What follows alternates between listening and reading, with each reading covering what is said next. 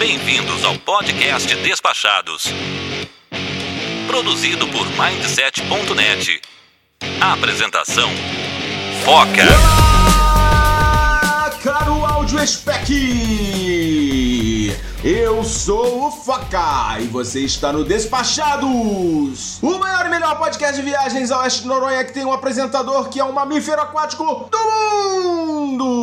Sejam mais uma vez muito bem-vindos a bordo de nossa humilde atração podcastal. E hoje vem com a gente para um episódio sobre boas práticas do viajante sagaz. Eu e minha ilustre tripulação vamos compartilhar com vocês os nossos hábitos de viagens que facilitam nossas vidas e nos enchem de orgulho agradecendo ao nosso super time de apoiadores que continua com a gente firme e forte. E ao final desse episódio, a gente vai dar uma passada nos nomes dos nossos super apoiadores. Se você quiser apoiar o Despachados, e a gente super precisa desse apoio, inclusive para aumentar a periodicidade, né? Se você tá achando aí que a gente precisa diminuir o intervalo entre os lançamentos, cola lá no apoia.se barra despachados ou então entra aí no seu aplicativo PicPay e procura Despachados na opção pagar. Em ambos os casos, você encontrará as opções de assinatura e com certeza uma delas cabe no seu bolso, tá? Agora, vamos pra pauta!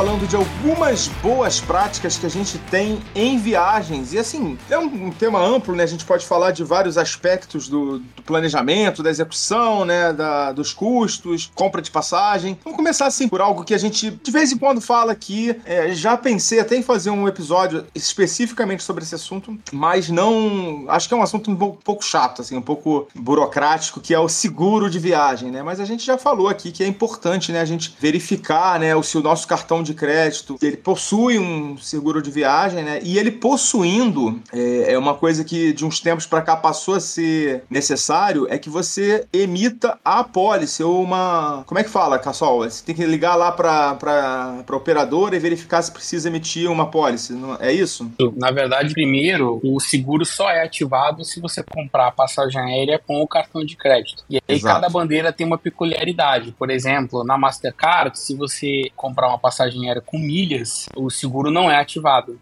E na Visa, se você comprar uma passagem com milhas e pagar as taxas de embarque com seu cartão Visa, o seguro é ativado. Então tem muita gente que viaja achando que está protegido só por portar o cartão de crédito, que é o primeiro erro, né? Ou segundo, a uhum. pessoa até emite a policy, mas não compra a passagem com o cartão de crédito, né? E no caso de um problema vai precisar, né? É, e vai precisar e vai ter o, o recurso negado, né? E o terceiro ponto é que às vezes a pessoa até compra a passagem, mas pagou a taxa de embarque achando que por pagar a taxa de embarque vai ter direito ao seguro e não, não vai ter. E tem um, um quarto ponto que eu adicionaria, Foca, que eu vejo muita gente tendo problema com isso, é que o seguro do cartão de crédito ele funciona, tipo, você de fato não é nenhuma gambiarra, não, né, não, é, não é uma coisa fake, mas ele reembolsa suas despesas. Então, vamos supor que você passou mal, precisou de um atendimento médico e, enfim, e aí você né, teve que, que gastar um dinheiro, você tem que pagar do seu bolso e depois pedir o ressarcimento do seguro, que geralmente leva aí 30, 60, 90 dias. Se você bateu o seu carro né, e usou o seguro do cartão de crédito, você tem que pagar o carro, se deu perda total, e depois pedir o reembolso. E tem muita gente que não sabe. Pagar um carro no cartão? É, não, tem muita gente que não sabe disso, e às vezes a pessoa não tem dinheiro na conta para custear um tratamento médico. Nos Estados Unidos custa, né, um dia de internação lá pode custar 20 mil dólares, e aí você não tem esse dinheiro. Então, é, é, isso tudo tem que ser pensado antes de simplesmente você achar que está protegido só por ter o cartão de crédito, né? Então, eu vejo muita desinformação em relação a isso, tá? Eu já usei bastante o, o seguro do cartão de crédito, mas hoje, assim, eu passei dos 40, já não sabe, já vi muita coisa acontecer e tal. Eu faço um seguro viagem à parte mesmo, porque é, dependendo do seguro que você contratar, mas a maioria deles, você não precisa botar a mão no bolso, né? Se você contratar o seguro, você precisar de qualquer coisa, eles já vão te encaminhar para o hospital e a partir de lá todo atendimento que for feito, depois ele, o hospital vai cobrar da seguradora. Se você bater o carro e acontecer alguma coisa, eles já vão cuidar de todos os trâmites, só vai pagar a franquia, né? Mas eles vão cuidar de todos os trâmites que tiver. Então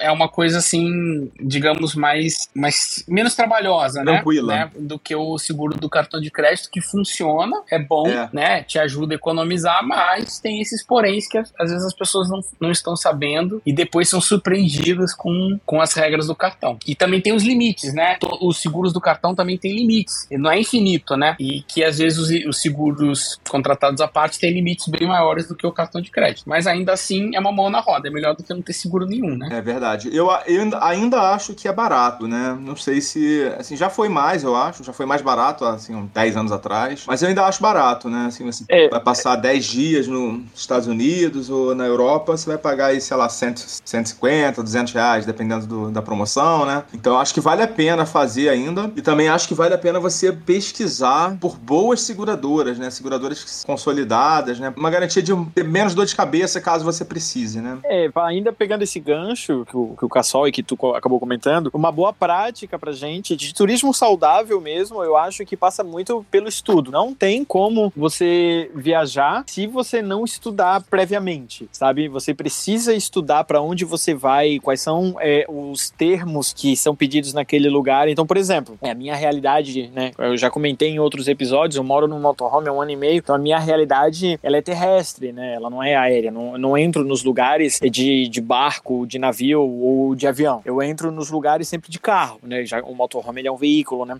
Então, por exemplo, algumas particularidades são importantes. Eu preciso segurar o carro.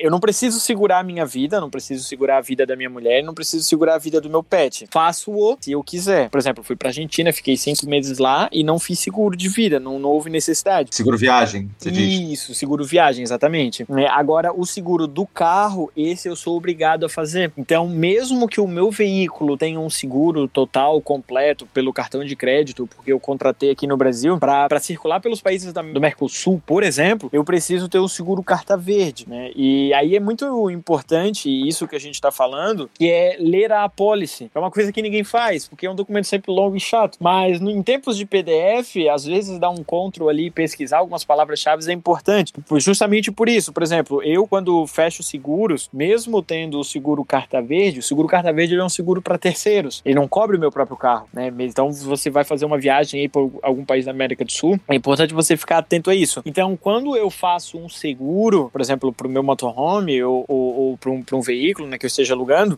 eu sempre procuro seguros é, em que eu não precise pagar e depois aconteça o reembolso, porque para mim já não serve. Eu prefiro muito mais um seguro em que eu ligue e que ele resolva as coisas para mim. Por exemplo, imagine que eu tô na Patagônia Argentina ou que eu esteja fazendo alguma coisa, eu esteja num lugar inóspito, o sinal não, não seja muito bom. Se eu que tiver que arranjar um mecânico, se eu tiver que correr atrás, se eu tiver que pagar, para mim, na minha condição de viajante, já o seguro vale muito pouco. É claro, né, ele vai me reembolsar e tudo mais. Mas no momento da aperto, o que eu preciso é de uma rede de seguro, de uma rede de franquias em que eles desembaraçem o problema para mim. Então é importante, para uma prática saudável de seguro, você estudar o seguro que você está contratando. Isso é bem importante para mim. É, eu tava falando aqui que é barato, né, o seguro viagem, mas, pô, você morou, né, no- na Argentina, né, e não vai ficar tão barato, né? Não, e ainda assim, Foca, o- a carta verde, é, para um ano, ela tem um valor de 500 e alguma coisa reais, 400 e alguma coisa. Não é nada tão absurdo, não. Pro ano, não né? É, pro, pro ano. Então você entra com a garantia de qualquer problema, o terceiro tá segurado. E 400 e poucos reais nem é tanto, né? É, eu me lembro que eu, quando eu fui pra, pra Foz do Iguaçu, eu fui de carro ali pra,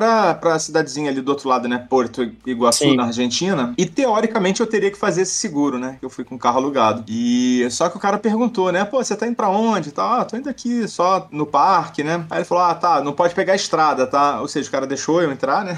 não, não me exigiu o sim. seguro, fazia aquele seguro, porque ia ficar caro, né? Só pra entrar ali e depois sair depois de, de algumas horas, né? Ia ficar caro. E eu me lembro que fazia ali mesmo, né? Na, na, na fronteira. Não sei se você Ah, faz não, antes. Ainda, ainda é assim, em algumas cidades ainda assim. Esses lugares que a gente chama de fronteira estendida, como Rivera, Chuí, essa a cidade que você foi, ou mesmo Punta del Este, e como tem um fluxo muito constante de brasileiros indo só para aquela cidade, há uma benevolência do fiscal. Aham, entendeu? Tipo assim, não, Então, vai lá, vai lá, vai lá. Isso, vai lá, vai lá, vai lá, pode ir. Mas aí eles sabem que não vai passar, entendeu? É, Ali não, e outra coisa, percebem. O- na estrada os caras ficam de olho, né? Em placa do, do Brasil e Isso. tal, né? Exatamente. Aí se você for entrar no país mesmo, aí não ter a carta verde pode te armar bons problemas, né? É, o Cassol gosta muito de dirigir, né, Cassol, no exterior? Não. Até que eu tô melhor, viu? Última vez que eu fui nos Estados Unidos, eu aluguei o carro e tal, mas eu, eu não gosto muito, não. Eu não vou dirigir nem aqui, que dirá no exterior. Nossa, eu adoro dirigir, eu adoro dirigir. Eu tenho preguiça. Também, recentemente eu estive no Jalapão, né? Tava doido pra pegar uma, uma caminhonete daquelas lá. E dirigiu não? No Jalapão? Não, não. Lá, lá você precisa contratar os guias. Fazer um, um guia aqui do Jalapão, né? Poderia falar horas aqui. O que, que, vocês acham aí, audiência, de gravar, dar dicas aqui sobre como visitar o Jalapão?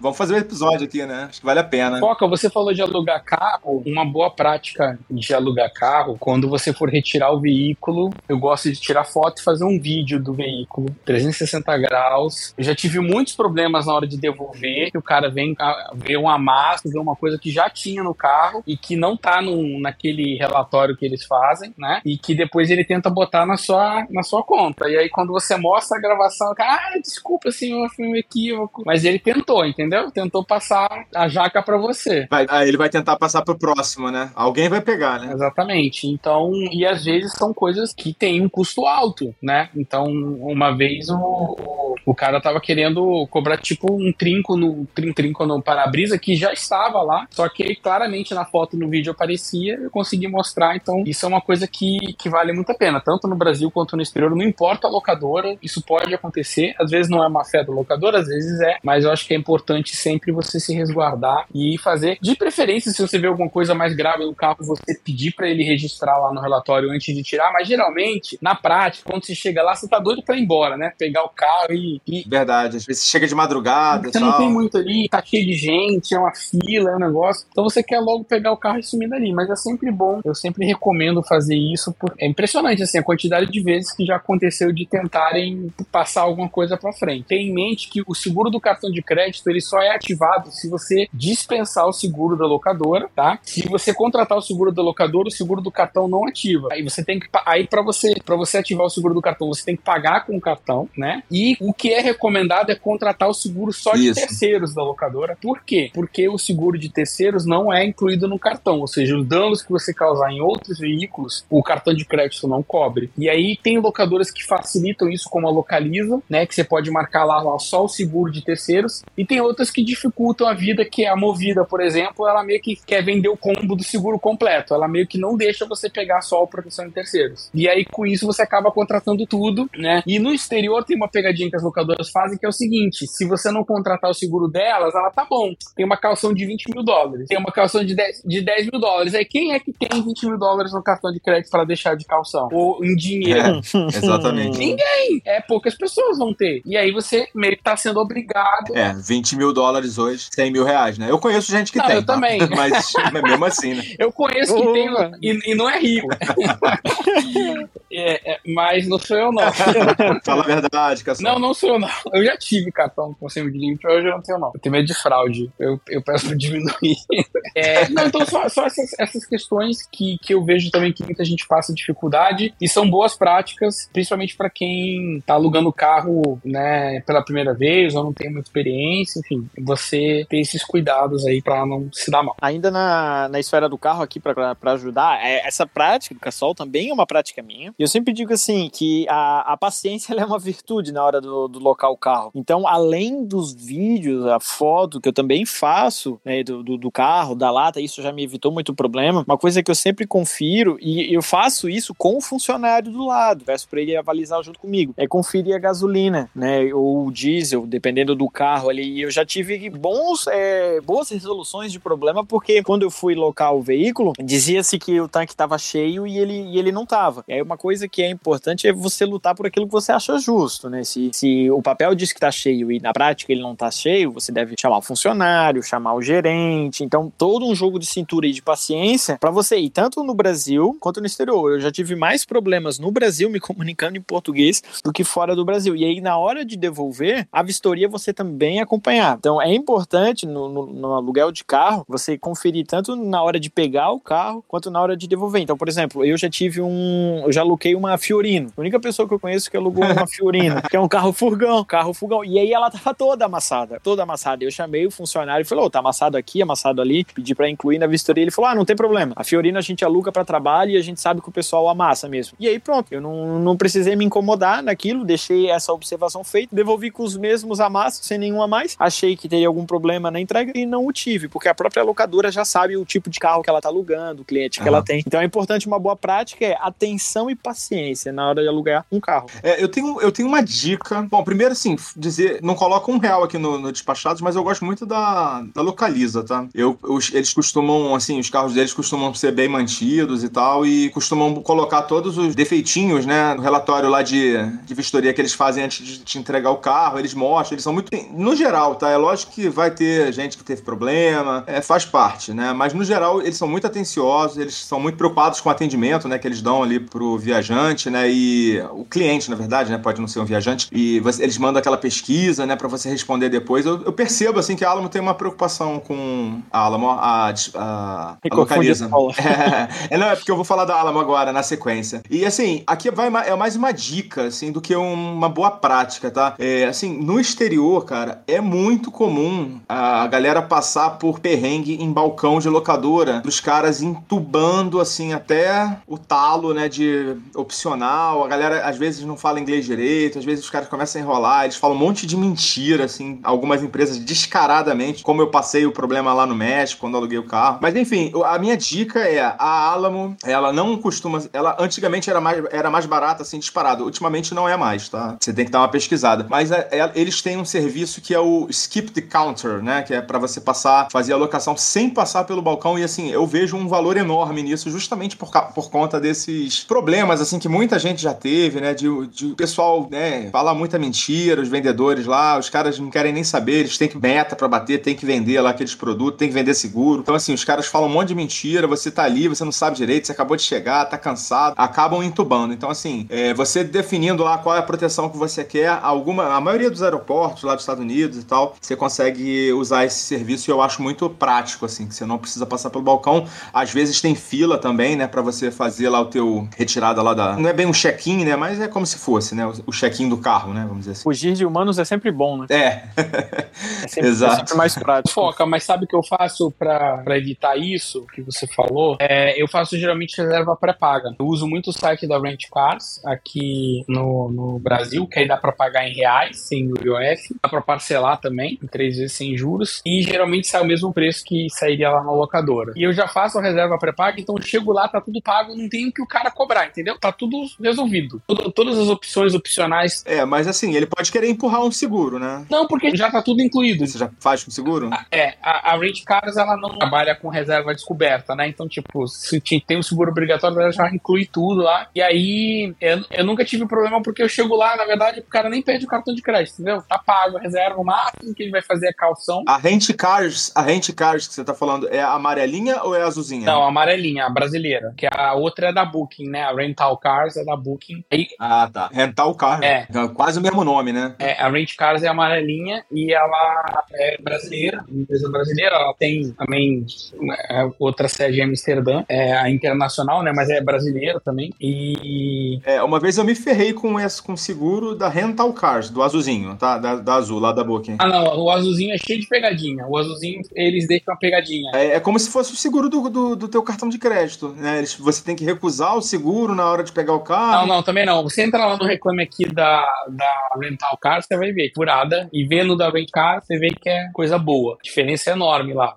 E aí, isso, me, isso ajuda muito, porque primeiro que você resolve tudo em português, assim, não tem. Às vezes tem uma palavra que você não entende lá, que é aquele monte de sigla, né, em inglês que eles põem lá, RDW, você fala, meu Deus, o que, que é cada coisa, você fica confuso. E geralmente já, já tá tudo resolvido, então não tem, não tem problema. E qualquer coisa que você tiver com a locadora, eles têm um call center lá que atende. Primeira coisa, né? Hoje em dia o call center que atende é raro, né? E eles compram a tua briga lá, eles resolvem. Você fala, ó, eles falaram aqui que querem. Já então, é uma pronto, vitória. Hein? Eles vão resolver. Não, pode deixar com a gente que a gente resolve. E pronto, você não tem estresse. Então, é, é, eu no exterior eu, eu, eu gosto muito, assim, e já economizei muito. É, é, a última vez que eu fui, você falou da Alamo, né? Aí eu, eu tava lá em Orlando e ia precisar ficar mais tempo com o carro, né? Eu tinha alocado três dias e ia ter que ficar seis. E aí eu fui entrar no site da Alamo, sei lá, tava dando a diária sem tantos dólares. Falei, caramba, tá caro. Aí entrei pela Rent Cars, o carro da Alamo, o mesmo carro, tudo igual, tava saindo por 60 dólares. Falei, caramba, quase metade do preço, assim. Esses agregadores, eles acabam baixando bastante o preço, né? Queria deixar uma, uma atenção, né, para quem não tem muita expertise de clica site, clica ali, clica aqui, e que realmente vai no balcão do aeroporto para resolver esse tipo de situação, porque tem bastante gente que, que não tem a expertise digital, é que se você for até o balcão, seja em língua portuguesa ou algum idioma que não é o seu idioma nativo, né, e você vai desenvolver uma conversa com um ser humano pessoalmente, você fica muito atento a tudo que você for assinar, né, principalmente a, a, a papel, né,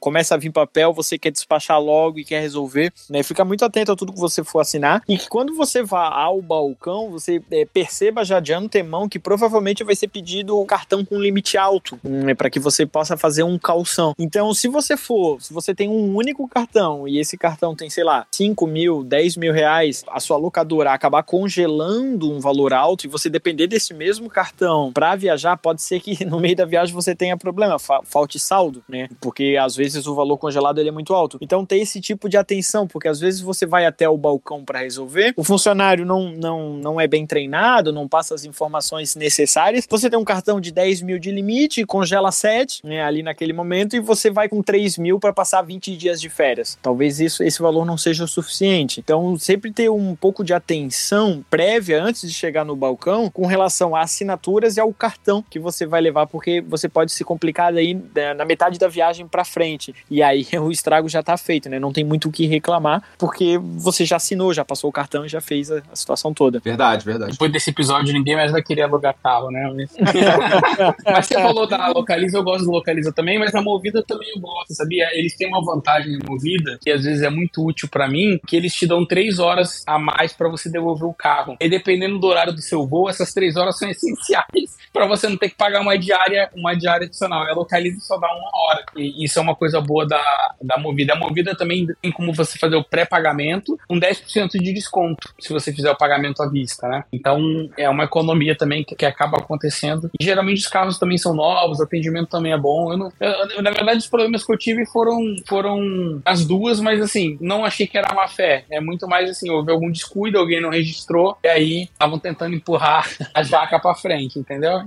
é, deixa eu falar, eu, eu amanhã vou pegar um carro pela Localiza e lá em São Paulo. E eu tô, eu tenho feito as reservas, cara, pelo Smiles. Você já usou? Muito. Ah, sim. Joga 15 milhas por real, tem umas promoções muito boas. Cara, eles estão com preço melhor do que da Localiza em reais, se você quiser. Mesmo que você não tenha milhas. Mesmo que você não tenha milhas, você vai pagar em reais, dá uma olhada lá pelo site da Smiles, compara com o site deles. Costuma ser ali uns 10% mais barato. E a movida pelo site do Latam Pass. Ah, movida pelo Latam Pass. Ah, legal. É, também a mesma coisa, é mais barato e você ainda ganha pontos. É, e você usando as milhas, dependendo se você conseguir acumular as, as milhas do Smiles ali em torno de 15, 16 reais, cara, é um desconto de uns 30, 40%. Vale muito a pena. Vale muito em relação ao preço do, do balcão. Vale a pena demais. Vale a pena demais. Tô conseguindo pagar bem, bem barato, assim, nas, nas diárias. É, o que eu recomendo é esperar a cada dois, três meses eles têm umas promoções de acúmulo turbinado. Na Smiles chega 15 para 1, 15 milhas a cada real gasto. Então, por exemplo, se você gastar mil reais no aluguel de carro, você vai ganhar 15 mil milhas. 15 mil milhas, se você vender, dá 300 reais. É o que você falou, 30% de desconto. Na movida com Latam Pass chega a 10 pontos por real, mas o ponto Latam Pass vale mais, então é um desconto parecido, assim. Então vale, vale bastante a pena ficar atento a essas promoções, que é uma forma de economizar no aluguel de carro. É uma boa prática. É, eu tenho que conseguir boas emissões aí com Smiles, que eu tô com muita milha. Todo mundo tá com muita milha. tá pois é. achar boas emissões, tá complicado. Né?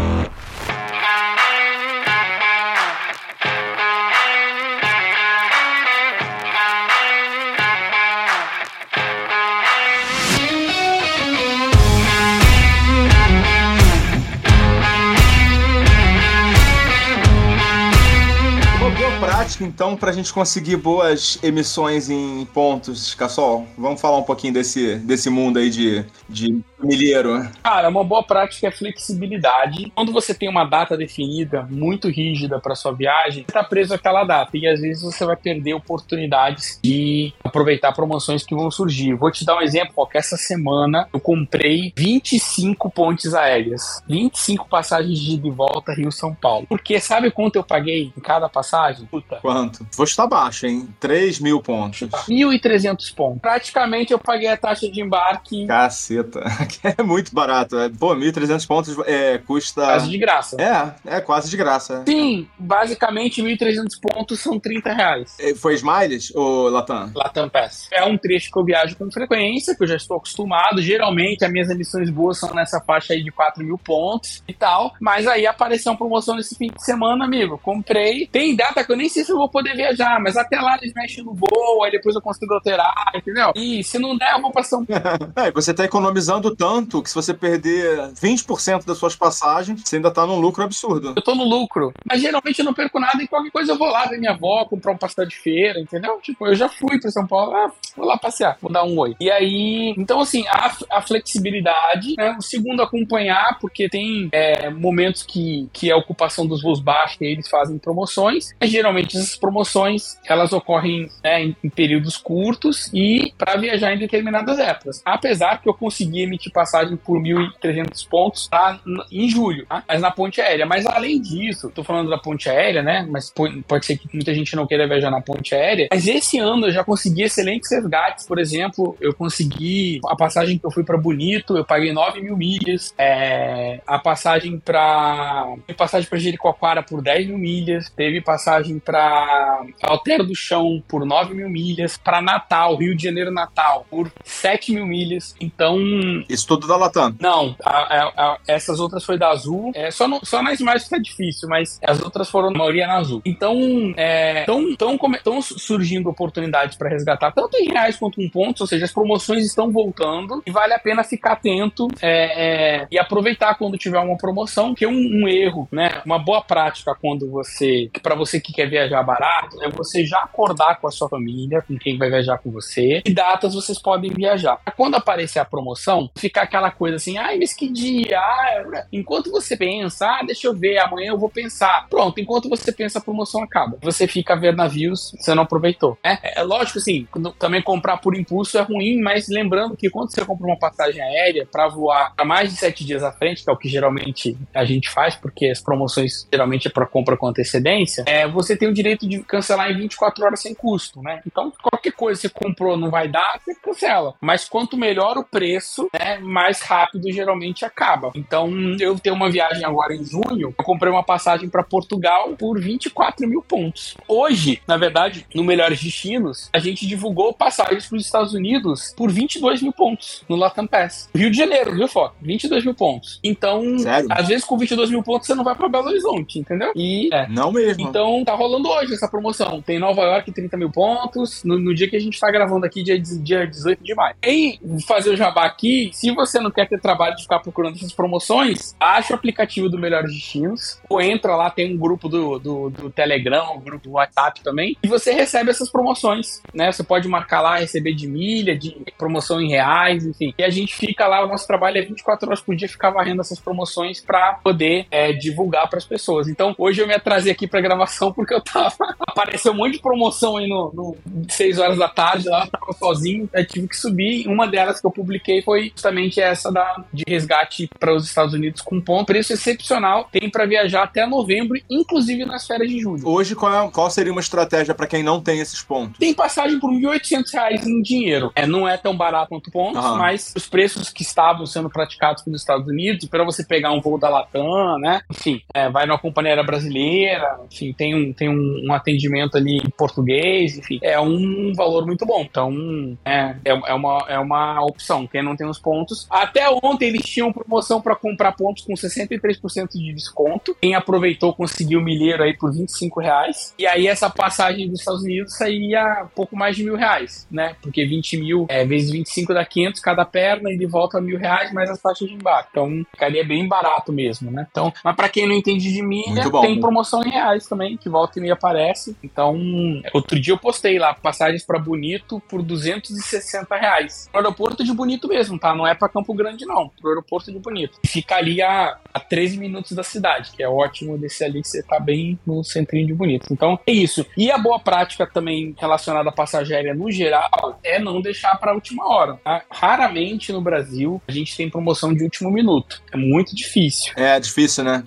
É. é a, aqui, geralmente, a passagem aérea, quando chega 30 dias antes do voo, ela só vai subindo de preço. Mesmo que o voo não esteja cheio, ela vai subindo de preço. Por quê? Porque o público que compra com menos de 30 dias de antecedência é o público que viaja a trabalho, que tá, tem disponibilidade para pagar mais caro. E, e, não tem tanta flexibilidade, geralmente, né? Exatamente. Então a companhia aérea vai fazer o seguinte: tem um preço lá no voo, ele vai subindo conforme o voo enche. Mas quando chega 30 dias antes da viagem, ela começa a subir a tarifa. Aí ela sobe, aí ficou 20 dias antes da viagem, ela sobe de novo. 14 dias antes da viagem, ela sobe de novo. 7 dias antes da viagem, aí ela mete a faca, entendeu? Aham. Uhum. E na véspera? E na, não, na véspera continua caro. Às vezes, no dia da viagem, ela dá uma baixadinha, mas assim, vai ser caro. Então, eu costumo viajar, eu vou viajar nessas pontes aéreas que eu comprei por mil pontos, do lado de pessoas que pagaram 3, 4 mil reais pelo mesmo voo, pra sentar ali no mesmo banco que eu. Quando eu viajava a trabalho, a minha empresa muitas vezes me mandava para é que eram definidas assim, de última hora. Tipo, ah, amanhã você vai para São Paulo conversar com não sei quem. Tá bom. Eu ia ver o valor do bilhete, cara, era 3, 4 mil reais. Isso antes da pandemia. Absurdo. Você é dá absurdo. pra ir pra Paris. Mas é assim que a companhia ganha é, dinheiro, não só no Brasil, no mundo todo. Então, o que, que é recomendável, né? Porque tem gente que fala, ah, passagem de avião é caro, não dá pra viajar. Esse geralmente é o público que vê, que é igual o meu irmão, meu irmão assim, meu irmão, todo Natal, eu, meu irmão me liga, entre o dia 10 e o dia 15 de dezembro, todo Natal é a mesma coisa. Todo é ele falando, lê, ele me chama de lê, né? Meu nome é Leonardo, né? Tem passar, como é que você consegue uma passagem barata pra ir pro Rio? Aí eu falei, consigo sim, anota aí o número. Aí eu dou o telefone da Cometa, entendeu? E fala, cara, você quer passagem barata pro Natal agora? Meu, é só meu. Cometa, não tem avião. Né? ele, ah, para de sacanagem, me ajuda, vai, você quer? Eu falei, não, eu não faço milagre. Eu, eu trabalho com promoção. Milagre é outro departamento, é na igreja. Entendeu? Não é comigo. E olhe lá, hein? E corre pra não ficar. Senão nem é cometa. E todo ano é a mesma coisa. Todo ano. E olha que eu chego lá, lá pro dia, dia 20 de novembro, falo, Kleber, já viu a sua passagem? Vai querer ele, ah, tô vendo aqui, não, eu vou ver, eu vou ver. E nunca vê, entendeu? Então tem pessoas que são crônicas, essas pessoas não conseguem se planejar. E aí elas têm dificuldade de, é, de usar essa boa prática. Mas o que eu, o que eu falo para essas pessoas é, cara, se você conseguir minimamente se organizar, você vai economizar tanto, tanto, tanto, que nunca mais você vai deixar para comprar em cima da hora, entendeu? A chance de aparecer algum milagre em cima da hora é muito pequena. É muito mais fácil você tentar planejar e é, comprar com um pouco mais de antecedência. Que eu diria, no mínimo 30 dias para voos nacionais, no mínimo 60 dias para voos internacionais. Se for feriado, então, tem que dobrar essa antecedência. Verdade. Férias, né? Mês de julho. É, eu queria pegar esse gancho, tá? porque eu não entendo absolutamente nada de milhas e, e, o meu silêncio é a concordância, mas eu queria falar muito do turista CLT, né? Que é justamente a pessoa que tem uma ou duas férias por ano, né? Eu sou professor, então as minhas férias são sempre as piores, que são janeiro e julho. Todo mundo são as férias escolares, até porque o meu ambiente de trabalho é a escola, né? E as pessoas falam: ah, que legal, você tem duas férias por ano. O meu sonho é poder ter férias de outono e primavera, e não de inverno e verão, porque eu só viajo quando todo mundo viaja. Então, a, a, a minha senhora, minha mulher, ela é educadora financeira, e, e eu percebo que a, a prática mais importante para as pessoas que viajam uma vez por ano, ou que conseguem parcelar as férias e viajam duas vezes por ano, é a de organizar as parcelas do voo. Vamos supor, né? Como eu falei, eu não entendo nada de milha, mas eu entendo bastante de, de valor médio de um voo para determinado lugar. Então, por exemplo, se você for fazer uma viagem interna no Brasil, seja de ônibus ou de cometa, né? Como a gente estava falando, ou seja de avião, é, eu acho que é muito importante você saber mais ou menos, com bastante antecedência, quanto custa mais ou menos a passagem para o destino que você quer e de vez em quando dar uma conferida, de vez em quando tá atento, né? Para ver se surge uma promoção. Porque se você é CLT, você tem as suas férias em determinado momento. Não tem muito para onde fugir. Você, você não tem a disponibilidade da mudança de data. Então é importante, quando surgir uma promoção, ou caso ela não surja, você marque um deadline, ou seja, marque um momento. Até 100 dias antes, as minhas férias é em dezembro, né, por exemplo. Então até setembro, mais ou menos, eu já, tinha, eu já queria estar com a passagem aérea engatilhada, ou comprada, ou em vias de comprar. Por quê? Eu acho que uma das práticas mais importantes que a gente pode fazer a, em uma viagem, e claro, cada pessoa viaja da sua forma, mas eu falo por, por experiência, é ao voltar, ao, ao momento em que você está voltando de avião, aquela passagem já esteja paga, né? Então a última parcela seja no momento em que você embarca para voltar. Então se você vai viajar em janeiro, que a última parcela seja em janeiro e não seis meses depois é, de você voltar a viajar, porque é uma coisa triste na vida de um viajante, uma pessoa que viaja em janeiro, né? Comprou a passagem em novembro ou setembro, mas parcelou ela tanto que aí compromete as próximas férias, né? Para as pessoas que gostam de viajar uma vez por ano. Então é importante você ter uma organização de que, se possível, claro que a gente está falando da possibilidade, né? De se possível você parcelar, né? E na quantidade de vezes que você achar necessária, mas que, se possível, você pague até o voo da volta. Se você perceber que é necessário parcelar muitas vezes, então uma organização maior ainda no momento da compra. Então, se ah, eu vou precisar parcelar em mais vezes, então ficar mais ainda atento a, a possíveis promoções ou não, minhas férias é horrível. Eu sou professor, minhas férias é em janeiro.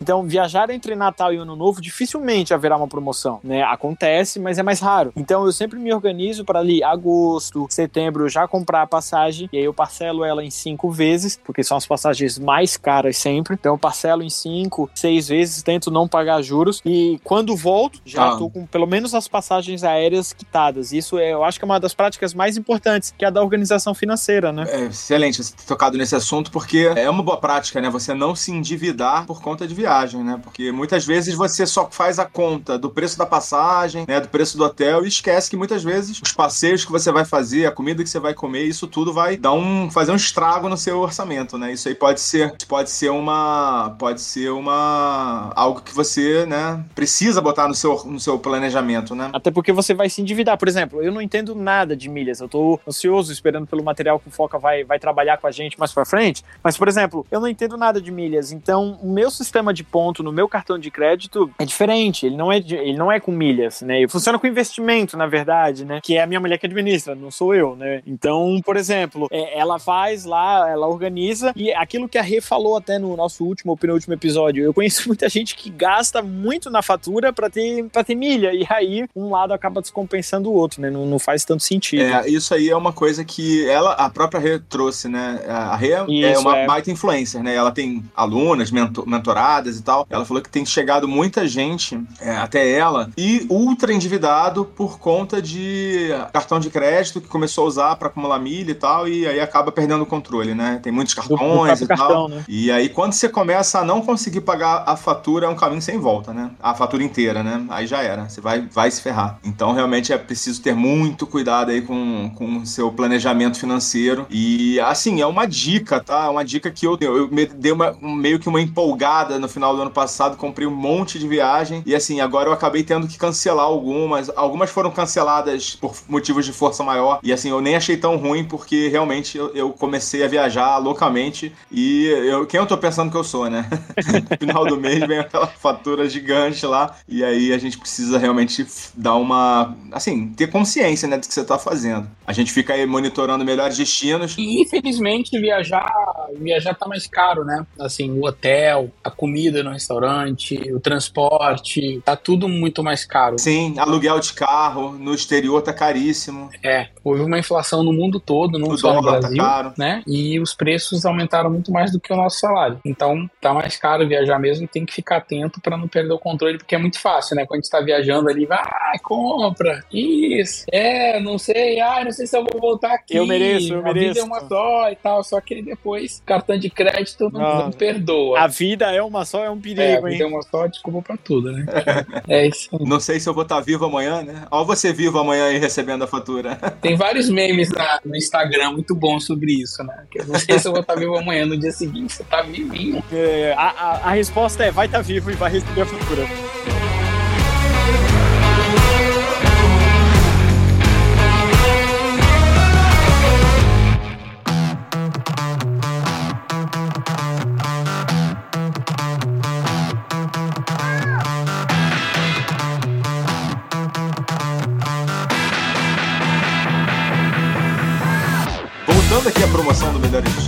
あ!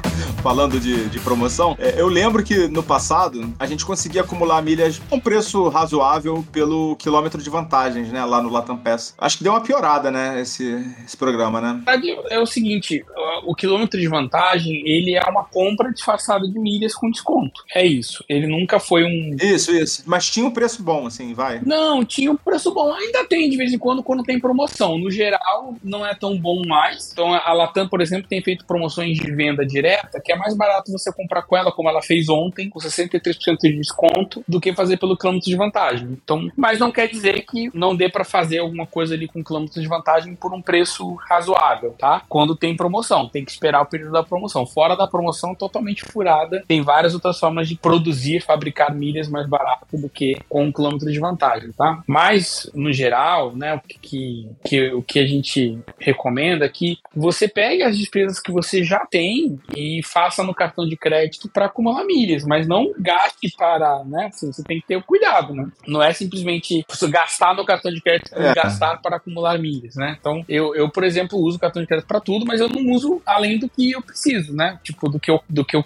do que eu tenho dinheiro para comprar, né? E aí, muita gente acaba às vezes perdendo o controle, o incentivo, seja o cashback ou seja as milhas, né? Ele exige para tentar fazer com que você use mais o produto. Só que ao usar mais o produto, você tem que pagar, né? Então, como diria a, a, aquele personagem da, da TV que fala, é mais barato não comprar, né? Tipo, a melhor promoção é você não gastar, né? Isso. é o pai do Chris, né? É o pai do Chris, exatamente. Eu não lembro o nome dele. Julius. É isso, perfeito. Exatamente. Ele é, é isso. A melhor coisa, às vezes, é você não gastar. Você precisa daquilo, né? Ah, mas tá dando 15 milhas por real. É, beleza, mas e depois você vai fazer o que com as milhas, entendeu? É, tá cada vez mais difícil vender, tá cada vez mais complicado de usar, né? Então você tem que, é, se você não tem muito conhecimento do assunto, provavelmente você vai se enrolar, que é o que você comentou aí, que tá o pessoal voltando, saindo do curso dos milheiros e indo pro curso do, do, do, do organizador financeiro. É, porque se, se enrolou, se endividou. E, cara, os juros hoje em dia, para qualquer tipo de empréstimo, principalmente o cartão de crédito, que é o mais caro de todos, é o pior de todos, eles estão muito altos, né? Então não vale a pena você se endividar. É, você vai perder muito dinheiro, vai, assim, vai ser uma surra grande. É, então o ideal é você tentar manter as contas em ordem justamente para não precisar pegar dinheiro emprestado, porque o dinheiro emprestado hoje está caro. Tá bem caro. Eu escrevi um e-book que eu tô para lançar. É sobre o. sobre milhas, né? Sobre esse mundo aí, né? Coisas que eu estudei bastante aí nos últimos meses. E uma coisa que eu percebo é que quanto maior o bônus de pontuação, né? 15 milhas por real, ou 30 milhas por real, 25 milhas por real, quanto maior o bônus, menor o interesse do, pelo produto, assim, sabe? Via de regra, né? É, é, é, lógico que de vez em quando tem um, um iPhone e tal, mas no geral é os produtos que dão mais pontuação, que dão uma boa bonificação maior são produtos mais supérfluos, vamos dizer assim, né? Mas é que, é que tinha um esquema que, tá, que na verdade está sendo desmontado agora, que é o seguinte, né? Você vai comprar um celular, aí você tem uma oferta lá de 15 pontos por real. Aí você compra esse celular. Geralmente esse celular, quando tá com 15 pontos por real, ele vai estar tá no preço cheio, sem desconto, tá? Aí você compra esse celular no preço cheio, sem desconto, ganha aquelas milhas. Depois você aciona o seguro de proteção de preço da Visa, achando o celular mais barato. Você vai pesquisar um celular, alguém alguém que esteja dando o celular com desconto. E aí você vai receber aquela diferença da Visa da proteção de preço. A pessoa estava fazendo isso direto. Aí, depois as milhas que você acumulou, você usava para viajar ou para vender. E aí no final você conseguia aquele produto com 50, 60, às vezes até 90% de desconto, tá? Ou vendia o produto. Exatamente. Aí o cara não comprava um iPhone, ele comprava 100, 10, 20. Por quê? Porque ele estava conseguindo o iPhone num preço tão barato que ele conseguia revender aquilo no Mercado Livre por um preço preço melhor do que ele, bem melhor do que ele pagou. E aí ele ganhava de todas as pontas, né? E aí muita gente começou a dar curso de milhas mostrando esse esquema de, ó, você vai ganhar dinheiro, renda extra, tal, e tal, fazendo isso. Só que o que, que foi acontecendo? As pontas foram se fechando, né? Então a Visa, por exemplo, ela vai acabar, extinguir o, o seguro de proteção de preço, né? E que era uma das pontas que fazia isso funcionar. Segundo, os bônus mais agressivos, você comentou aí 25 e tal, e eles já não existem mais, porque o mercado percebeu que os varejistas estavam usando isso para inflar a venda, né? A Magalu ia lá, botava 20 pontos por real, colocava isso como despesa de marketing e pegava a receita toda que ela tinha e jogava como receita. Então, tipo, ó, a Magalu tá explodindo de vender, mas aí a, a receita de a despesa de marketing também estava explodindo do outro lado. Então, no final, o balanço não, não, não tava dando dinheiro, entendeu? Lucro não tava dando, né? Nenhum, pelo contrário, tava gastando mais do que. Então, hoje o mercado já tá atento, puniu severamente essas varejistas todas, então os bônus também estão mais. E antigamente também a galera ainda pegava o boleto e pagava no aplicativo e ganhava, fabricava milha de graça, né? Você tinha uma fábrica de milhas pagando boletos no cartão. E hoje, todos os, os, os apps que, que um dia fizeram de graça o pagamento de boletos, eles cobram taxas altíssimas para poder pagar. Então o esquema foi meio que se desmontando e por isso que tem muitas pessoas que prometiam uma renda extra com dificuldade de entregar. É, e os caras continuam prometendo, né? Como se a gente estivesse em 2008, né? Isso para as pessoas que estão entrando agora nesse mundo das milhas, né? É. No auge, né? É, exatamente. Assim, ainda tem oportunidades? Tem, mas assim, eu diria que muito mais para quem, tipo, como eu, que eu uso minhas milhas para viajar, eu não, eu não, né? Assim, meu conhecimento de milhas eu uso para viajar, eu não fico, né? Nunca usei proteção de preço, tipo, eu não compro coisa que eu não preciso, eu não, meu trabalho não é vender coisas, então tenho, tenho muita clareza, assim. Boas práticas, hein? Boas práticas, hein? Não comprar o que você não. Fala de novo, não comprar o que você não precisa. É, não, é, eu, não tô, eu não tô condenando quem faz, mas, cara, eu tenho. Minha, eu, eu, eu converso com pessoas que fazem isso de comprar as coisas para vender, aí depois o produto encalha, o cara fica sem dormir, aí começa a tomar tarja preta. Tipo assim, é uma coisa que eu não quero pra minha vida, sabe? Não, eu falo muito por mim. Vocês podem perceber que eu quase não participo da conversa de milha, porque eu simplesmente olho pro mercado de milha e eu não vejo nele, eu olho para as possibilidades de milha e eu não vejo nele uma coisa atrativa para mim a partir do meu perfil de consumo. Então, hoje, olhando o meu perfil de consumo, olhando o valor que eu gasto no cartão de crédito, e olha que eu passo absolutamente tudo que eu posso no cartão de crédito, eu olho pro mercado de milhas, eu olho para as possibilidades. Eu nunca entrei, então eu teria que entrar hoje, em 2023. Ô, Bruno, você vai ser o nosso case. Vamos usar você como case. Se eu der certo, pessoal, qualquer pessoa consegue. É. Porque, porque eu não consigo ver neste mercado de milhas uma possibilidade rentável para mim a partir do meu perfil de consumo, do meu perfil de gasto, sendo que eu já participo de outros, né? É, para você, Bruno, não vai ser algo para você para você viajar de é, graça. Ganhar dinheiro, como, como o Cassol falou. Vai ser para diminu é, vai ser para diminuir o custo das suas viagens, entendeu? Dependendo do quanto você gasta por mês, você vai fazer. Tipo assim, eu viajo Rio São Paulo de graça, entendeu? É isso, assim. É, eu faço. Eu já, eu já fiz mais, né? Quando eu viajava mais a trabalho, mas sei lá, eu faço uns 80 voos por ano. E a maioria deles, quer dizer, quase todos que pelo menos eu, eu viajo por minha conta, tudo com milha. E eu não gasto para produzir milha, né? Minhas milhas são acumuladas. Não, às vezes vezes até gasto, tem um clube, tem gasto alguma coisa, mas assim, não fico produzindo milhas artificialmente, né? Comprando milha, né? Isso, é, não sou muito de ficar. De vez em quando, quando tem uma oportunidade muito boa, até compro alguma coisa, mas eu gosto de acumular mesmo aquela milha do dia a dia mesmo. Mas, cara, para quem não é, tem preguiça ou não viaja muito, não tem, o cashback atende super bem. Você tem cartões bons, como o da XP, por exemplo, que não tem anuidade, é, você precisa de um valor baixo lá, com 5 mil reais você já pega um cartão Visa Infinite, que tem os melhores seguros do do mercado, né? De, de para quem viaja, sem anuidade para sempre. E ainda tem acesso a sala VIP, entendeu? O de 5 mil dá dois acessos por ano, o de 50 mil, que se você tiver 50 mil, qualquer tipo de investimento lá na XP, você tem o, o, o cartão que dá quatro acessos às salas VIPs. E um cashback bom, entendeu? De, de, de, de 1%. Né? Tem produtos com cashback maior, mas aí já vai ter anuidade já já não compensa muito, entendeu? Você, esse aí você não precisa, não tem meta de gasto mínimo, não tem nada. Não é jabá não, tá, gente? Eu tô falando. Não precisa fazer conta, né? É, não precisa fazer conta. Eu digo, por exemplo, tem um Nubank também, que não tem mais o Nubank. O Nubank puro não dá nada. O que dá é ultravioleta. Só que a ultravioleta, você, para não pagar a anuidade, tem que ter uma meta de gasto mínimo de 5 mil reais por mês. Que nem todo mundo consegue, né? Ou nem todo mundo né, tem esse perfil. E o da XP já não precisa. Então é uma coisa mais prática. Você não precisa se preocupar com a unidade nunca, entendeu? E é um cartão super redondinho, funciona. Eu uso ele. É um dos cartões que eu tenho. É de cashback. Lógico que eu também tenho um cartão que dá milha. eu sou milheiro né? Mas eu acho que milha também não é para todo mundo. Não é tão complicado quanto parece, tá? É mais simples do que parece. Aí eu discordo, pessoal. Eu acho que hoje em dia tá muito complicado. Eu vejo muito que, tipo assim, ó, quando você entra no mundo das milhas, cara, parece aqueles cracudos, sabe? milha, milha, milha, milha, milha, milha, milha, vou comprar tal coisa para vender tal coisa, para entrar tal coisa e tal coisa e tal coisa. E o negócio começa a tomar uma proporção de abstração, assim, tão grande. Por exemplo, uma coisa que eu quero, pelo amor de Deus, implorar para todo mundo que tá nos ouvindo aqui: não empreste o seu cartão de crédito para terceiros, entendeu? Se esse terceiro não for o seu cônjuge, né? O seu cônjuge. Mesmo cônjuge, viu? Dá, dá confusão. não empresta, não. É. é, porque eu vejo muito o, o, cartão aí que tá na moda aí entre os jovens ultimamente, que é o Nubank, a galera na ânsia de tentar pegar o ultravioleta acaba emprestando o cartão de crédito para amigos, e aí, pá, isso é um problema enorme, enorme, enorme. Justamente na sanha de tentar entrar, sei lá, eu chamo de corrida dos ratos, sabe? De tentar entrar na lógica do, pô, eu preciso estar tá todo mundo viajando com milha. O Cação falou que voou de graça em milha. E você entra nessa, meu, todo mundo consegue, por que, que eu não consigo? Então, dá-lhe gastar e aí, como não atinge o mínimo, empresta o cartão de crédito. Então, pô, eu quero, isso aí é um passo pra, isso, pra tragédia.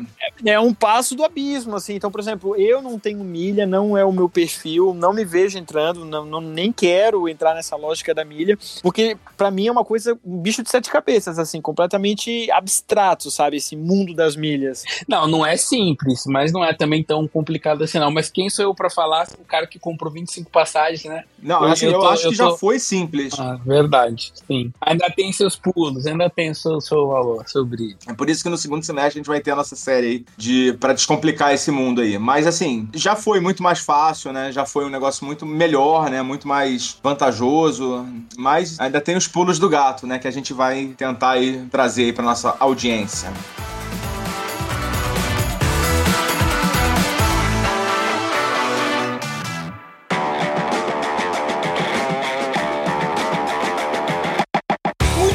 Gente? Vocês têm mais alguma boa prática aí para compartilhar com o nosso público? Ah, eu quero falar de uma coisa simples, prática e direta que vou, vou mudar mil por cento aqui de assunto, que eu acho que é importante. É, vocês sabem, eu faço, eu moro no motorhome, então o meu turismo ele é terrestre, né? meu turismo não é aéreo, ele é muito mais simples, vamos colocar assim. Mas uma coisa que eu tenho reparado muito ultimamente, né, justamente por viver na estrada, são as pessoas. É, eu acho que é a, a prática mais simples que pode existir e, e é, uma, é uma prática, infelizmente, tem sido abandonada, que é a da higiene, né? A relação das pessoas com o seu próprio lixo gerado, né? Eu moro, mais uma vez, né, no motorhome, então eu produzo lixo e eu não tenho, nem, se, nem sempre eu tenho acesso ao descarte correto. E, gente, eu já cansei de segurar lixo dentro da minha casa porque eu não tenho o local adequado de descarte. Então, casa por ou exemplo, casa sobre rodas? Não, casa sobre rodas mesmo. eu, a gente está produzindo um texto essa semana sobre Cabo Frio e o turismo na região de Cabo Frio pro blog Despachados. Já fica aqui a propaganda também. Tem gente que a região de, de, Cabo Frio, a região dos lagos, é uma região natural belíssima do estado do Rio de Janeiro. E tem muita gente que vai, faz a farofa, vai, leva todas as coisas para passar o dia na praia, termina o dia, levanta e vai embora. E, e o lixo fica. E, e, são lugares de áreas de proteção ambiental, áreas de proteção permanente, muitas vezes. Então, uma das práticas mais importantes que a gente pode ter com o turismo é a relação de higiene e a sua relação com o espaço. Então, eu, eu, eu nasci e cresci no litoral de Santa Catarina, né? Hoje, né? hoje não, mas antes do motorhome eu vivia em Florianópolis. E a relação com o nativo, que a pessoa que mora em Florianópolis tem com o turista, é uma relação de ódio, né? Hoje o florianopolitano, né, o manezinho, ele odeia o turista, mesmo a cidade dependendo do turismo. Porque em via de regra, o turista que frequenta a ilha é sujo, ele chama mal educado, né? É mal educado, é mal educado. Vai, vai à praia, faz a farofa. Eu sou 100% a favor da farofa, né? Mas as pessoas levantam, vão embora e Mas é uma farofa sustentável, né? É, é, eu acho que se você fizer o descarte correto do seu lixo, Foca, é muito importante, porque senão a relação do turista com o local, ela começa a ficar insustentável. É só a gente pegar os grandes centros como Barcelona, Roma, Nova York, Veneza. que a população, é, a população local odeia o turista, justamente porque o turista tá turistando, mas o nativo fica depois com aquele problema ambiental, né? Então eu acho que a relação sua, turista, pessoa que nos ouve, com o seu lixo, ela é uma relação muito problemática, mas de fácil resolução. Eu acho que você fazer o descarte correto do, do lixo reciclado, do lixo orgânico, você produz, seja numa praia, seja nas cataratas de Foz do Iguaçu, seja num parque ambiental, ou seja mesmo na cidade, ela é uma relação fácil de resolução, mas que muitas vezes a gente dá as costas porque, ah, não faz mal, é só um lixinho. Então eu acho isso muito complicado e eu não queria ir embora desse episódio sem a gente falar de lixo. Eu acho muito importante a gente tomar muito cuidado com o lixo que a gente produz e depois de produzi-lo, fazer o descarte correto dele. Com certeza, dos maiores problemas ambientais aí da, da nossa geração, né? Não é o único, né? Não é o maior, mas é um dos maiores, com certeza. Concordo. E de, e, e de fácil resolução. Eu, por exemplo, eu produzo no motorhome esgoto, né? então é, xixi, cocô, água de shampoo, e eu não descarto isso em qualquer lugar, sabe? Eu sempre procuro um lugar adequado para fazer, em inglês chama dumping, né? Eu é. sempre procuro um lugar adequado para fazer o dumping, justamente porque eu poderia descartar ele, por exemplo, numa pracinha de qualquer cidade. Eu descarto, abro de madrugada, ninguém vai ver, vou embora. Mas aquela comunidade que fica, ela fica com o meu resíduo cheirando. Ela não vai me pegar, vamos colocar em termos práticos, ela não vai saber que fui eu, mas é uma baita de uma sacanagem com quem fica, né? Justamente porque vai ficar ali com o meu dejeto, né? E aí, pessoal, algum último recadinho? Uma última boa prática? Uma boa prática. Se você tem uma viagem de avião, a véspera da viagem, entra na sua reserva, confere se o voo não mudou de horário ou de dia. Porque não foi cancelado. As companhias aéreas estão ainda refazendo as suas malhas e as alterações de voo continuam muito frequentes. Eu tenho muitas passagens emitidas e dificilmente um voo meu para de pé. O que é parar de pé? Ou seja, dificilmente um voo meu chega na data da viagem não sem muda, ter né? tido uma alteração de voo. E quando você vê isso com antecedência antes de ir para o aeroporto, você tem a possibilidade de escolher um voo melhor, de ver se aquele horário tá, atende a você, ou até de saber que você vai ter que mudar o seu horário se você quiser viajar, porque não tem outra opção de viagem para aquilo. Então, eu, eu vejo muitas pessoas que vão para o aeroporto e chegam descobrindo que o voo decolou mais cedo, né? E elas não foram avisadas muitas vezes. E aí, ah, tudo bem, a companhia aérea vai oferecer uma alternativa, vai, mas às vezes é no dia seguinte. E aí a sua reserva de hotel já caiu, o seu aluguel de carro já caiu, o transtorno, a dor de cabeça, o estresse que você vai ter é, todo, simplesmente porque você não conferiu a sua reserva perto. Não adianta conferir muito antes, tem que ser assim, um, dois dias antes de viajar. Outra dica, outra boa prática é fazer o check-in com antecedência. Eu ia falar isso, né? Você já pode fazer o check-in no dia anterior, né? E se for voo internacional e dois dias antes, né? Se você isso. for, se for um voo doméstico, né? Exato. É, às vezes até três, na né? Azul, três dias antes já pode. E aí você consegue pegar um assento melhor se você fizer o check-in antes. Cara, isso é muito verdade. Faz toda a diferença isso, cara. Se pegar um, um assento lá na frente. Diminui o risco de overbooking, porque geralmente a vítima de overbooking é aquele que chega de última hora lá no aeroporto, em cima da hora, que aí as vagas já estão todas preenchidas, né? E poupa seu tempo no aeroporto, porque você não precisa ficar em fila, você faz tudo, né, eletronicamente, já chega lá com cartão de embarque no celular, bonitinho. Então, é, é, parece uma coisa boba, Foca, mas é impressionante o número de pessoas. Eu viajo com muita frequência que eu vejo no aeroporto, assim, passando perrengue por coisas simples, entendeu? Coisa porque boba, não, né? É, porque não se atentaram, pessoas que não têm, às vezes, muita experiência com viagem e outras que têm, mas que, né, ou, a, além disso, os horários de encerramento do check-in nos aeroportos, eles mudaram durante a pandemia e permanecem alterados e vão ficar assim para sempre. Então, antigamente, você chegava até meia hora antes do voo, você conseguia ser atendido. Hoje em dia, o encerramento ele pode ser feito uma hora antes do voo. Né? Geralmente, ele é feito uma hora antes do voo. Inclusive pro check-in online, né? Exatamente. Inclusive pro totem. E aí tem gente que chega sem o check-in feito, às vezes lá com 55 minutos antes do voo, daria tempo de pegar o voo, mas o check-in já tá encerrado e vai pagar multa. Remarcar. Vai né? pagar a diferença de tarifa. É, exatamente. Diferença de tarifa que é o terror, né? Exatamente. Ou seja, vai gastar um tubo de dinheiro ali para poder se livrar. E especialmente se você for despachar bagagem, aí tem que chegar ainda mais cedo, porque vai ficar na fila do check-in ali e aquela fila geralmente vai tomar aí pelo menos uns 15 minutos da sua vida. Então é isso, assim, coisas simples, mas são boas práticas de viagem, tá? É, a viagem requer um, um, um, uma conferência ali antes, tá tudo certo, horário do voo, horário que você tem que sair de casa, horário que você tem que estar no aeroporto, para não dar confusão e você não perder. Perder o voo é uma derrota, porque custa muito, muito caro. Sim, você vai gastar muito. Ou você perdeu, né? Perdeu, perdeu. Não, geralmente você perde tudo. Só que o problema é que é o seguinte: além de é. perder tudo, para você viajar de novo, você vai ter que pagar, sei lá, uma passagem que você gastou 300 reais, você vai ter que gastar, às vezes, 2 mil reais, entendeu? Para poder fazer aquela mesma viagem. É, o, eu perdi voo, eu perdi voo duas vezes, né? As, uma vez foi a trabalho, né? Então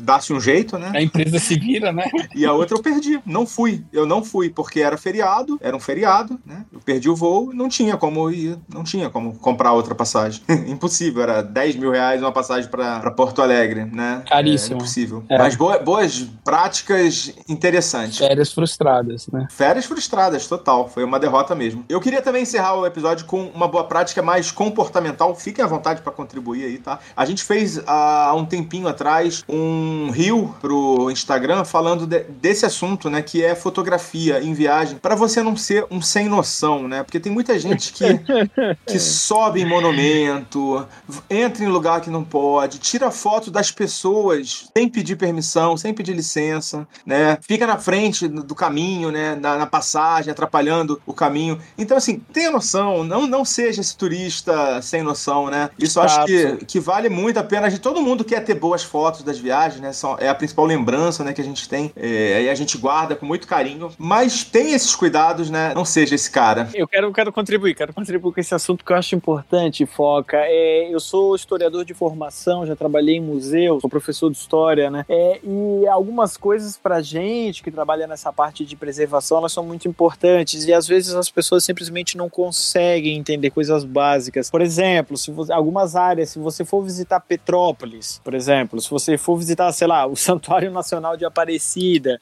se você for visitar as igrejas de Porto Seguro, do Centrinho Histórico, não é permitido bater foto, né, porque o material que está exposto, a qualidade dele, porque tem ouro. Então, não pode, algumas igrejas do período barroco de Minas Gerais, não pode bater foto. Então, querido amigo turista, querida amiga turista, você que vai viajar, se há uma determinação clara de que não pode bater foto, né, se você vai visitar o Vaticano e lá se diz diz que não pode bater foto, há um estudo técnico, um corpo qualificado por trás de pessoas. Ninguém proíbe a foto só de sacanagem. É. Ninguém proíbe a foto só para vender foto, não é isso, né? É, para vender cartão postal. Normalmente há um estudo técnico por trás. Ah, mas eu vou tirar sem flash. Mas é um risco que normalmente o curador ele não quer correr, porque depois que a foto já foi tirada, não tem muito o que fazer. Não então, tem como se o IFAM, flash, né? É, não, já, já tá zoado o material. Se o IFAM, se o corpo técnico, se eles disseram que não pode bater foto naquele lugar, guarda no coração, entendeu? Você tem um motivo para voltar o dia que você esquecer. E quase sempre, nos lugares que não se pode bater foto e as pessoas tiram foto, a foto fica uma merda. a foto fica horrível. Escondida, assim, né? Meio malocado, é, né? A foto, se você quer muito uma foto, pega na internet. Na internet vai ter fotos com equipes qualificadas que tiraram. Então, por Exato. exemplo, ah, eu quero muito tirar uma foto da Capela Sistina. Não pode. Pega da internet, coloca no plano de fundo do teu celular se você quer muito ver ela, entendeu? Então, é, não seja esse turista, que o Foca tá falando, esse turista sem noção, que fica tentando burlar a regra, ah, mas foi, foi, foi, foi escondido, mas não deu trabalho, mas, mas, mas, mas, mas, sempre tem uma justificativa. Então, se não pode, normalmente o corpo técnico embasou em decisões técnicas, né? não pode por um motivo. É, e só reforça a fama de mal educado que o brasileiro tem, né? E leva para outros lugares, é, né? E, logicamente que isso vale no Brasil também, né? Não é só no exterior que a gente tá falando para você se comportar, não, tá, gente? É, em qualquer não, lugar. Principalmente no Brasil, porque a maior parte dos brasileiros não sai do Brasil, né? né? Eu, já, eu, já, eu já vi situações de, de, de pessoas dizendo: ah, eu quero, posso bater uma foto dessa igreja? E aí a gente fala: não, não pode. Ah, mas eu queria levar, porque. E aí passa aquele, aquela historinha, né? Ah, eu queria levar para tentar catequizar as pessoas. Ah, conta outra, pô, pelo amor de Deus, essa história não cola, não. Se o IFAM determinou, não é não, sabe? Igual a mãe da gente dizia quando a gente era criança. É isso. Acho que com essa mensagem de não é não, uma mensagem que reforça também o empoderamento feminino, né? Vamos valorizar também essa mensagem, que é muito importante. A gente vai encerrando aqui o, o episódio, que infelizmente hoje não temos a participação das nossas meninas, né? Para referendar, né? Esse, essa mensagem. Mas em breve elas estarão por aqui também, porque a gente ama gravar com elas. Elas valorizam o conteúdo aqui, né? Também, sempre. E em breve estarão aqui gravando com a gente. Mais uma vez, muito obrigado aí, Bruno Sérgio. E pode dar os seus recadinhos aí, pode fazer o seu jabá, o jabá do nosso, do nosso blog. O meu jabá é o nosso jabá. Gente, não se esqueçam de entrar sempre no blog do Despachados. Você pode entrar no site do Despachados e lá vai ter uma área só para o blog. E o blog hoje nós estamos já com uma série de textos apresentando os mais diferentes destinos do Brasil e do mundo para você que quer viajar. Com o nosso não olhar, sabe, né? É, com o nosso olhar. Ou seja, são destinos que nós frequentamos, né? Não é um achismo, não é uma coisa que a gente está fazendo um manual de turista de lugar que a gente não conhece. Todos os destinos lá foram visitados pela equipe do Despachados. Então, é, é, é você que vai para tal destino, precisa de ideias, precisa, gosta desse tipo de entretenimento, uma leitura boa, para simples, para as pessoas fazerem no seu dia a dia. Então, o blog Despachados fica à disposição. E para você que quer saber como é viver em um motorhome e, e quer conhecer esse tipo de turismo, né? Tanto no Instagram quanto no YouTube, mas principalmente no Instagram, Aventura na Estrada. Eu tô lá compartilhando o meu dia a dia de viagens, o dia a dia de um casal que viaja com um pet, está de ano sabático pela América do Sul. Então fica aí a propaganda Aventura na Estrada. Foca, Cassol, foi um prazer, foi um prazer estar com vocês aí nessa última hora. Até a próxima. Aventura na estrada no singular, tá? Porque no plural No eu já singular. entrei lá e não, é, não são eles. No singular, por favor. Muito obrigado também, Cassol, pelas dicas e pelas suas boas práticas aí. Eu acho que foi muito importante a sua participação, como sempre, né? Foca, obrigado. Valeu, Bruno. Foi um prazer também. E é isso. Vamos ajudando os viajantes que, como nós aí, curtem esse esporte que é desbravar o Brasil e o mundo. Valeu, gente. Daqui a pouquinho eu volto aí com os recadinhos. Tchau, tchau.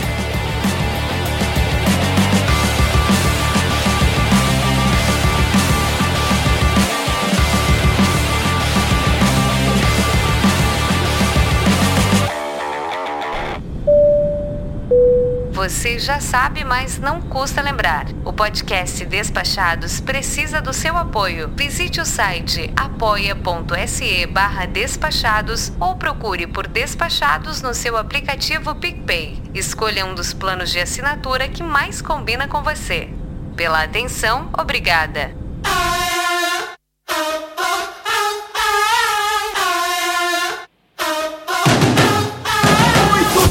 Chegando ao final de mais um episódio de nossa jornada épica rumo ao desconhecido, agradecendo muitíssimo aqui ao nosso timaço de padrinhos, Aline Souza, Rodrigo Giongo, Gustavo Yamauchi, Érica Rabelo, Marcel Pinto, Isnardo Villarroel, Rogério Miranda, Bruno Souza e Jorge Alfradique. Pessoal, eu até me assustei aqui quando fiz essa listinha, pois nosso time de apoiadores nunca foi tão pequeno. Ô, Sumirdo, vem aqui, a gente te aceita de volta, tá? Sem ressentimento. Se você por acaso aí precisou deixar de nos apoiar, mas quer voltar e não sabe como, fica tranquilão, gente. Vai lá no apoia.se barra despachados ou no PicPay e volta logo pra gente, que a gente tá aqui, ó, de braços abertos pra vocês, tá bom? Eh, também sigam a gente no arroba despachados nas redes sociais. A gente continua lançando os nossos posts lá no nosso blog e também estamos fazendo algumas divulgações no Instagram, então dá uma força lá pra gente, dá uma acompanhada, deixa um comentário, curte nossas fotos, apareça, não seja ninja. A série Despachados de a Z ainda não acabou, faltam quatro episódios e a gente vai voltar a lançar. Temos novidades, temos novos participantes aí que vão gravar com a gente. O nosso time tá muito ocupado ultimamente, viajando muito e tá muito difícil de conseguir reunir todo mundo para gravar. Então a gente vai aumentar o nosso time, vamos trazer mais gente, mais viajantes experientes que vão agregar muito aqui com a gente. Inclusive, vou deixar aqui um recado aqui para você que ouve o Despachados e pensa assim: poxa, eu podia acrescentar muito nessa discussão, eu poderia é, fazer comentários incríveis sobre esse assunto. Manda um e-mail pra gente se você tem interesse em participar, que a gente pode avaliar aqui o seu currículo e quem sabe você também não pode participar aqui do Despachados com a gente. Bom, gente, por enquanto é isso, vamos chegando aqui ao final de mais um episódio. Foca na viagem, tchau!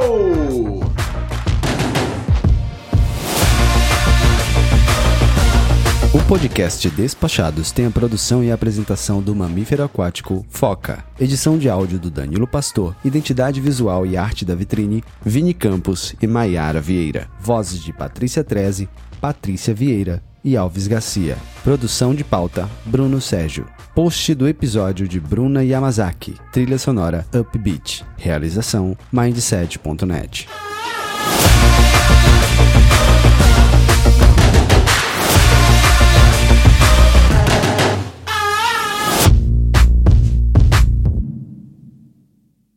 Esse podcast foi editado por Nativa Multimídia, dando alma ao seu podcast.